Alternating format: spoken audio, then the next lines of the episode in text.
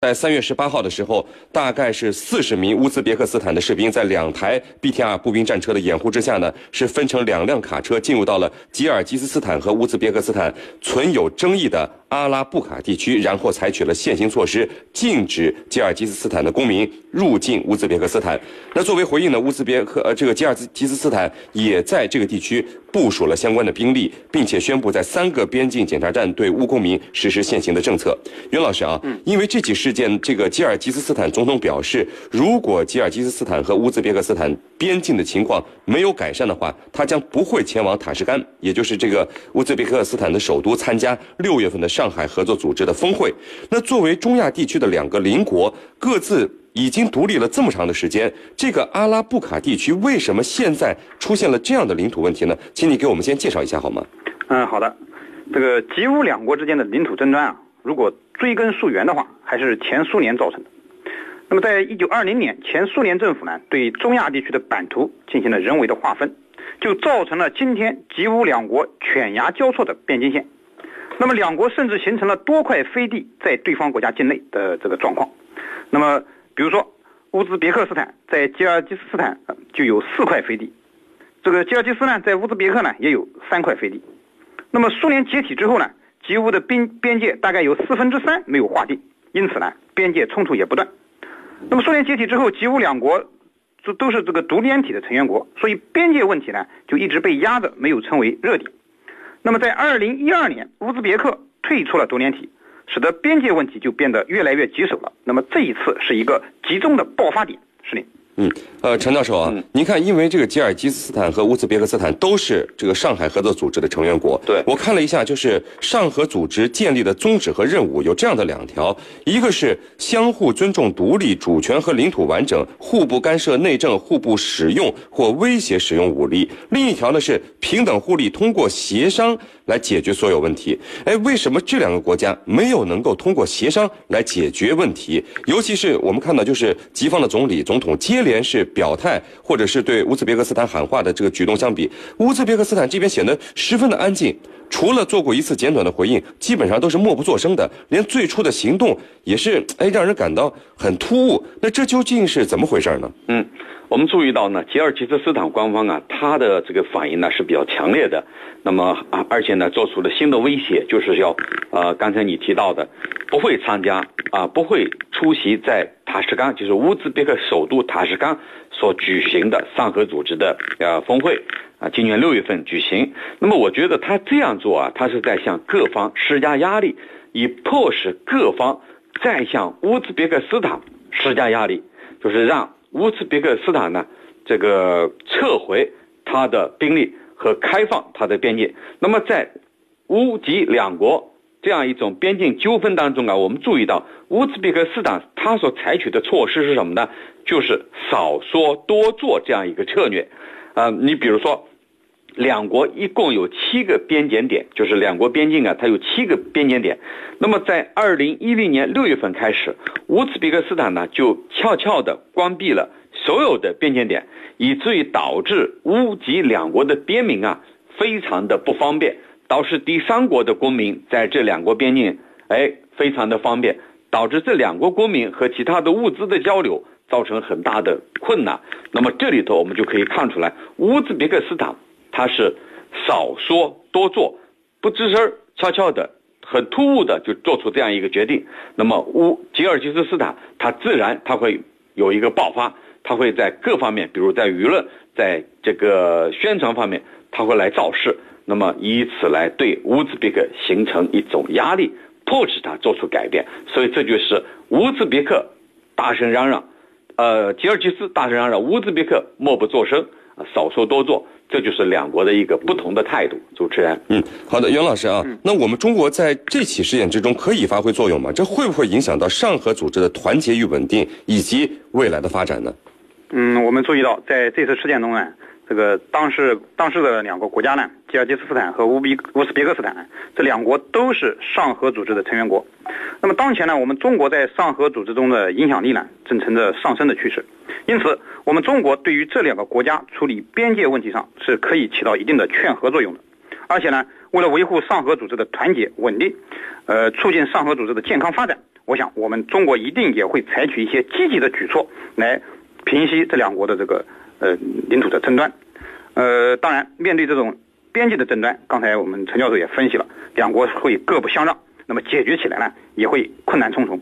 如果两国在这个问题上处理不好，肯定会对我们这个上合组织的发展呢产生一些消极的影响，这是毋庸置疑的。朱林，嗯，好的。那我们看到我们九三七军情观察微信公众号上网友发来的消息啊，我们选其中的一条，就是说中亚地区原来不是铁板一块吗？这两个国家的领土问题会不会变成乌克兰那样的大规模的军事冲突？陈教授，请您来回答一下。嗯，呃，我觉得从目前的迹象来看啊，它还不太可能爆发类似乌克兰的那种大规模的武装冲突。那么我主要呢有三点这个原因。第一呢，正如你刚才所说的，上合组织它所成立的宗旨，它就是相互尊重主权、独立和领土完整，互不干涉内政。那么如果说这两个国家爆发冲突，很显然它是违反了上合组织的这样一个成立的宗旨的，那么必然会这个引发其他各方的关注或者说介入。那么，因而呢，爆发大规模的冲突的可能性，目前看来是不大的。第二呢，就是中亚地区一向被俄罗斯视为是他的后院儿啊，是他的这个前沿阵地。如果说放任不管，后院起火，那么必将殃及前院前院，也就是说，让俄罗斯首尾难顾。那么那边是乌克兰，这边又是他这个吉尔吉斯和乌兹别克，所以呢，会让他感到。非常的难办，首尾难顾，因而呢，他必然会介入去进行劝说、游说，来劝和，从而呢，把他们的局势稳定在一个可控的范围之内。那么第三，刚才袁老师也分析到了，那么我们国家作为上合组织一个重要的呃有影响力的国家，那么绝对也不会坐视不管，也会去介入。那么我们最近注意到，昨天我们刚刚宣布了。中国的叙利亚问题特使，那么我们可以看到，在离我们很远的地方，我们任命了一个叙利亚问题的特使。那么在我们的周边，在我们的身旁，啊，上合组织的成员国，那么我们肯定不会袖手旁观的。当然了，这里头我们要注意的有一个重要的前提条件，就是说，如果一旦有西方势力的介入，啊，利用一些矛盾。啊，国家矛盾、民族矛盾、领土纠纷冲突，啊，西方势力的介入，那么有可能慢慢的变得复杂化，就像乌克兰那样。乌克兰如果没有西方的介入，没有西方从中做工作施呃施加影响的话，那么它的问题是非常简单的。所以我认为这里头这个前提条件一定要解决好和处理好。只要没有西方势力从中煽动、渲染、干扰，那么这些。内部的这种分歧纠纷，可以通过谈判来逐步逐步予以化解。啊，主持人，美国情报显示，东风四一洲际弹道导弹已经完成了最后的测试，将首先小批量装备部队，并且会部署在河南。美国的情报是否准确呢？东风四十一型又为何会部署在河南呢？军情观察和您共同关注。好的，那各位收音机前和网络在线收听我们节目的军迷朋友们，今天我们军情观察呢邀请到的两位军事评论员，分别是解放军国际关系学院的陈汉平教授和解放军南京政治学院的袁周老师。如果你想参与到我们的话题讨论呢，可以通过添加九三七军情观察的微信公众号。来和我们进行互动。我们看到另外一条消息，就是国外的一家权威的防务媒体近日披露说，我们中国今年会完成东风四十一洲际弹道导弹正式的测试。现在呢，会小批量放在一线部队，而首先部署的地方会是河南。那报道特别提到了这个东风四十一提升了最新的打击能力，有多项新的突破。那东风四一呢，可以在铁路上进行快速的机动，在铁路上可以竖起来发射。哎，袁老师。东风四一如果真的入列服役，是不是目前我国最先进的洲际弹道导弹？那它的新的突破，目前已经解密的有哪些呢？而且刚才我说的就是在铁路上可以竖起来发射啊，这是国外媒体报道的。那对于洲际弹道导弹来说，不都是垂直发射的吗？嗯，好的。那个关于这个东风四一导弹呢，它的这个先进性问题啊，我想用国外媒体对当前世界上。这个洲际导弹的一个排名来说明这个问题。那么现在外媒啊对世界上十大洲际导弹进行了排名，我看了一下，前五名分别是：第一名是我们中国的东风四一洲际导弹，第二名呢是美国的和平保卫者 MX 陆基洲际导弹，第三名是俄罗斯的亚尔斯洲际导弹，第四名呢是俄罗斯的 SS 幺八撒旦洲际导弹，第五名是中国的东风三一洲际导弹。那么这五名当中，我们国家占了两两款，对吧？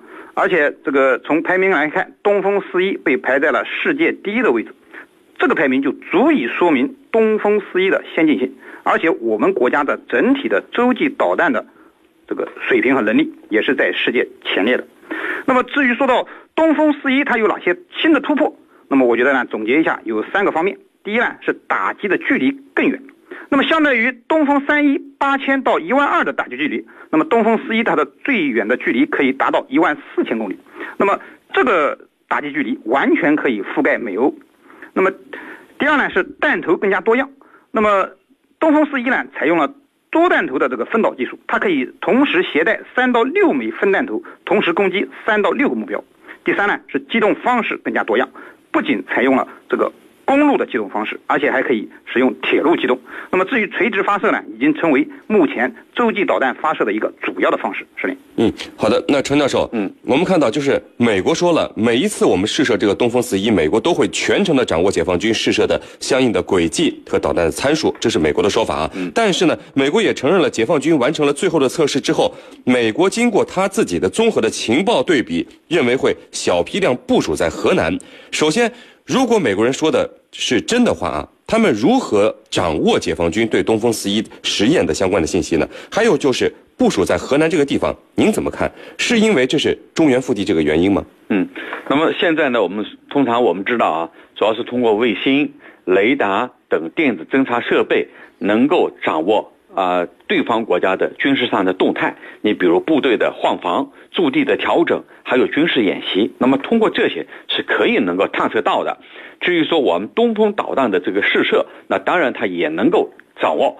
那么，呃，它主要是通过哪些呢？我觉得主要是通过卫星、高空电子侦察，还有情报收集这些。之后呢，对这些数据啊进行分析和比对，通过计算机得出的一些结论。其实我认为这样的做法呢。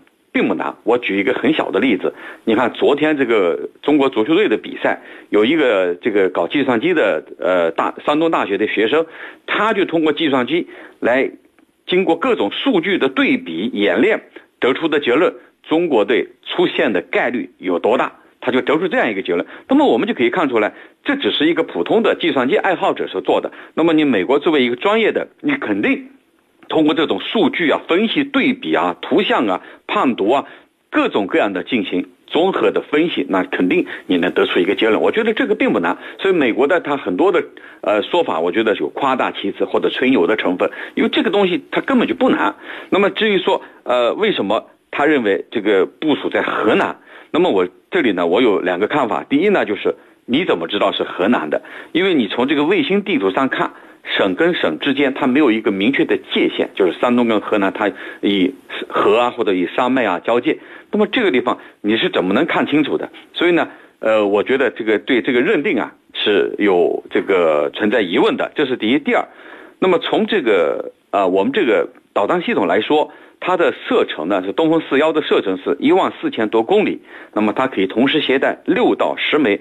分导式的核弹头，那么从我们要打击的目标来看，我们主要是要对某一个大国产生威慑，同时对周边的正在不断的军国主义化的这些国家呢，也对它有一种威慑。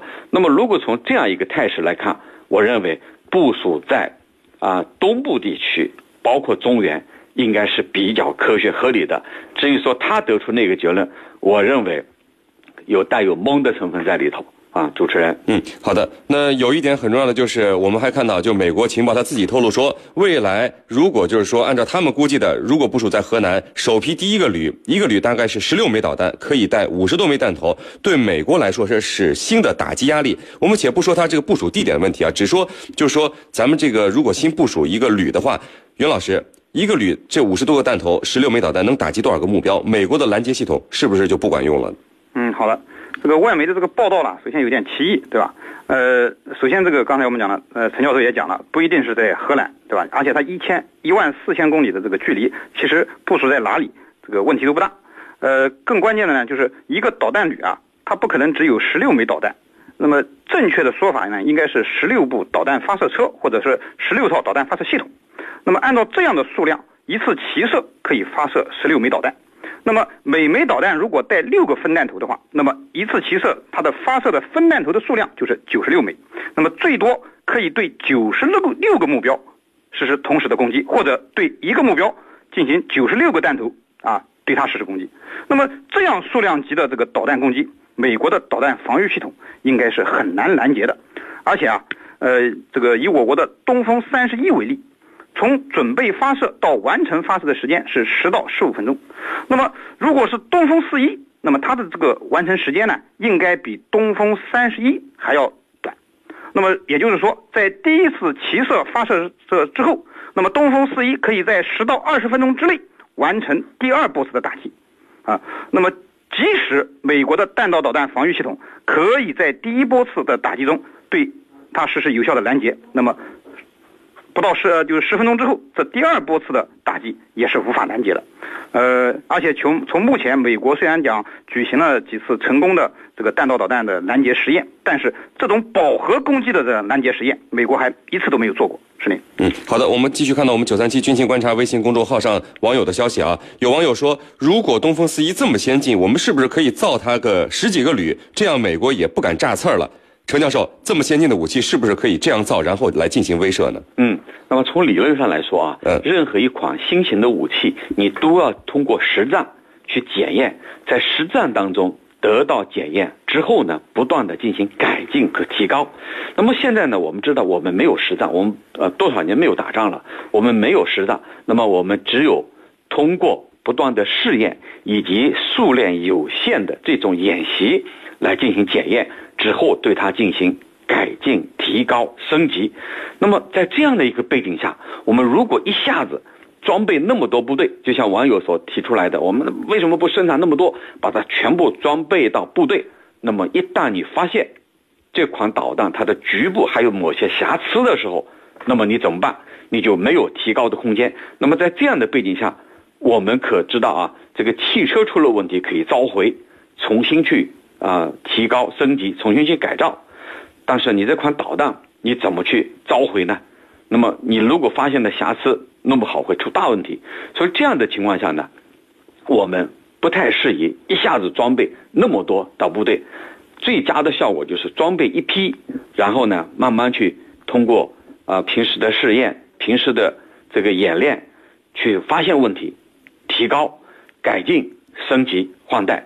让它这个技术越来越成熟，这样呢，不断的进行更新换代，这样才是一种非常科学的做法。我认为一次性的装备那么多到部队呢，可能呃未来战场这个适应未来战场的这个需求的，可能这个空间你就掌握不到了，掌握不到主动权啊。主持人，好的，非常感谢我们的两位军事评论员，解放。